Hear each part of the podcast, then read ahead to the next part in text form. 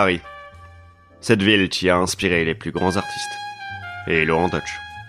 Cette ville qui ne cesse de me surprendre, contrairement à Laurent Dutch, qui semble toujours sortir les mêmes bouquins et les mêmes astuces quand lui dit qu'il n'est pas historien. Un diplôme. C'est tout ce qu'on te demande, Laurent. Un diplôme. Je bois un verre de sirop de cassis, assis les deux pieds sur mon bureau, à bord de ma somptueuse péniche. Écoutant les clapotis de l'eau, je pense à la vie et ses mystères. Par exemple, pourquoi il y a autant de fromage Et qu'est-ce qui vraiment fait la différence Après tout, ils viennent presque tous du même animal. Est-ce une question de cuisson De recette De fermentation On dit qu'il y a autant de fromages que de régions. Et il y en a des régions. C'est ça au fond les fromages. Une manière de parcourir notre belle France, sans vraiment partir. Un voyage gustatif. Le plus beau des voyages. Une blonde entre dans la pièce. Elle porte une robe rouge, un collier de perles et une magnifique paire de jambes. Le genre de jambes qu'on aimerait avoir autour du cou. Je ne sais pas ce que ça veut dire, mais je l'ai déjà entendu. Quelle idée aussi de se mettre des jambes autour du cou. C'est une pratique de barbare. Mais bon, après tout, ce n'est pas à moi d'en juger. Je suis détective, pas anthropologue. Cette femme est loin d'être une inconnue. Brigitte Macron. J'ai tellement vu son visage dans les kiosques à journaux que j'ai pensé un temps qu'elle était portée disparue. Monsieur Froussin, dit-elle, j'ai besoin de votre aide. Je crois que mon mari a une liaison. Hmm. Ça m'étonnerait fortement d'Emmanuel. Il est foncièrement honnête, et je parierais à ma péniche qu'il est aussi fidèle à Brigitte qu'il l'est à la France. Il s'absente la nuit plusieurs fois par semaine, continue-t-elle, et refuse de me dire où il va. Il a peut-être un travail qui l'oblige à être perpétuellement disponible Même la nuit? Hmm? Peut-être que 60 millions de personnes comptent sur lui chaque jour Et chaque nuit hmm C'est quoi son métier déjà? Directeur Pompier Chef cuisinier? Ah non, président de la République, Brigitte. Mais j'accepte l'affaire. Je ne laisse jamais seule une âme en peine. Elle me remercie et s'en va. Je veux rejoindre Corinne, ma jeune assistante, qui travaille dans la cale. C'est elle qui l'a choisi.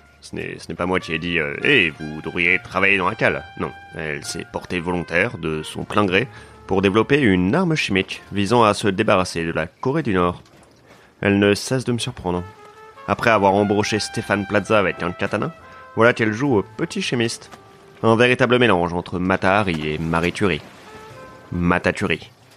Ou Mariari. Passez-moi le tube à essai à côté de vous, me dit-elle.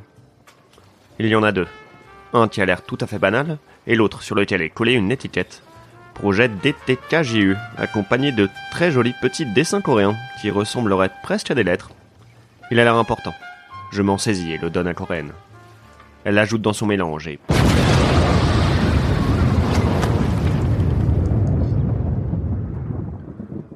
J'ouvre les yeux. Je me sens différent. Je regarde mes mains. Elles sont méconnaissables. Elles sont étrangement fines comme des mains de femme. Je jette un coup d'œil autour de moi. Un homme est allongé par terre, exactement à l'endroit où je me trouvais quelques secondes avant l'explosion. Il porte mes habits, et son visage ressemble très pour très au mien. Mais qui est-il? Il ouvre les yeux, me regarde, et pousse un cri d'effroi. Je fais de même. Froussin, crie-t-il.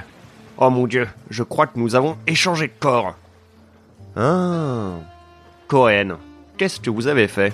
Lui dis-je d'une voix chantante et fluette. Elle fond en larmes. C'est très étrange de se voir pleurer. Eh bah, faut pas réagir comme ça, lui dis-je. Séchez vos larmes, Corinne. Je suis sûr que la situation va s'arranger. Vous avez du travail. Mon travail. Brigitte Macron m'a confié une mission. Vous allez devoir vous passer pour moi et l'accomplir. Pour la justice. Je porte en vous une confiance aveugle et sourde. Pourquoi sourde? Quoi? Vingt minutes plus tard. Cohen est parti en quitter. Me voilà soulagé d'une mission qui s'annonçait fort barbante. En plus, ça occupe Cohen, pendant que moi, je m'occupe du plus important. Trouver un antidote et remplacer les vitres de la péniche. Je commence par les vitres. Il se trouve que je connais un vitrier à 30 minutes d'ici. J'aime beaucoup cet homme, nous avons une passion commune. Le fromage. Un fromagiste, comme nous aimons nous appeler nous-mêmes. Des hédonistes modernes, enrichissant notre vie en goûtant au miracle de la fermentation. Des astronomes de la seule voie lactée qui compte vraiment celle du fromage. J'enfile une petite robe à fleurs et me regarde dans le miroir. Je suis adorable. Je me mets en route. Eh, chambé la robe me crie un inconnu. Merci, monsieur, lui réponds-je. C'est très gentil à vous. Je continue de marcher. Y a pas un petit numéro qui va avec ces remerciements? Euh, Effectivement, lui réponds-je, j'ai un 06, mais je suis un peu pressé. C'est ça, ouais, sale pute. Eh ben, donc. S'il croit que c'est une façon convenable de s'adresser aux sexes faibles, cet homme est loin d'être un gentleman. Une demi-heure plus tard, je n'en peux plus. Onze personnes m'ont interpellé dans la rue. Onze. Une équipe de foot. Je ne sais pas si tu l'as appris. D'habitude, personne ne commente mon physique quand je sors dans la rue. Qu'est-ce qui a bien pu changer? Le vitrier est fermé. Étrange. Nous sommes pourtant en plein après-midi. J'entends des voix venant d'un garage en dessous du magasin. Je descends les marches. Un groupe d'hommes torse nu est rassemblé en cercle. Je reconnais plusieurs d'entre eux. Macron, Tetz et mon vitrier. Il prend la parole. Bienvenue au concours de littéralement celui qui pisse le plus loin. La première règle du concours de littéralement celui qui pisse le plus loin est de ne pas parler du concours de littéralement celui qui pisse le plus loin. La deuxième règle Pas de femmes. Ils ouvrent leurs barrettes et commencent à uriner. La tension est palpable. La concentration de ces hommes, que dis-je, de ces athlètes, est tout simplement ahurissante. Plissant les yeux, ils compressent leur vessie pour envoyer leur urine le plus loin possible. Tetch c'est clairement le meilleur. Il doit pisser à au moins 2 mètres. Impressionnant.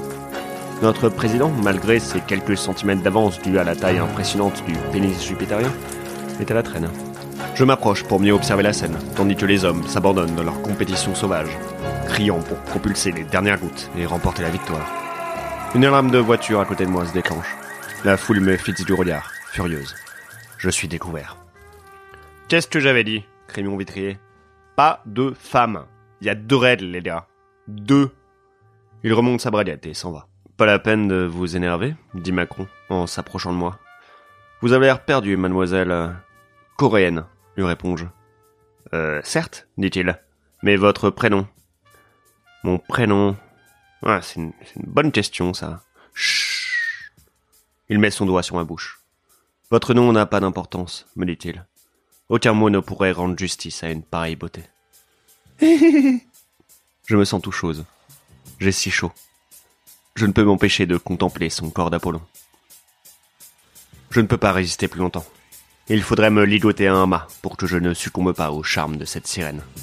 Je me hisse sur la pointe des pieds et l'embrasse. Je lève une jambe. Il met sa main dans mon dos et glisse lentement vers mes fesses. Ouh.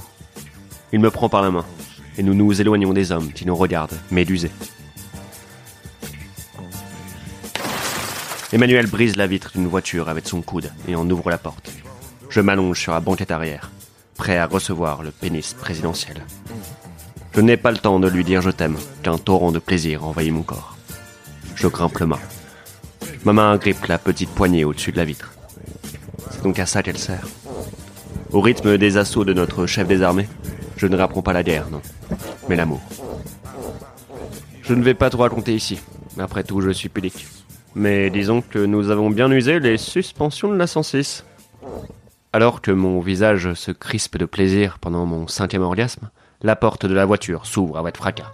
Brigitte Macron, accompagnée de Coréenne, toujours dans mon corps. Je le savais, crie la première dame. Ce n'est pas ce que vous croyez, criai-je. Je suis Froussin, dans le corps de Coréenne.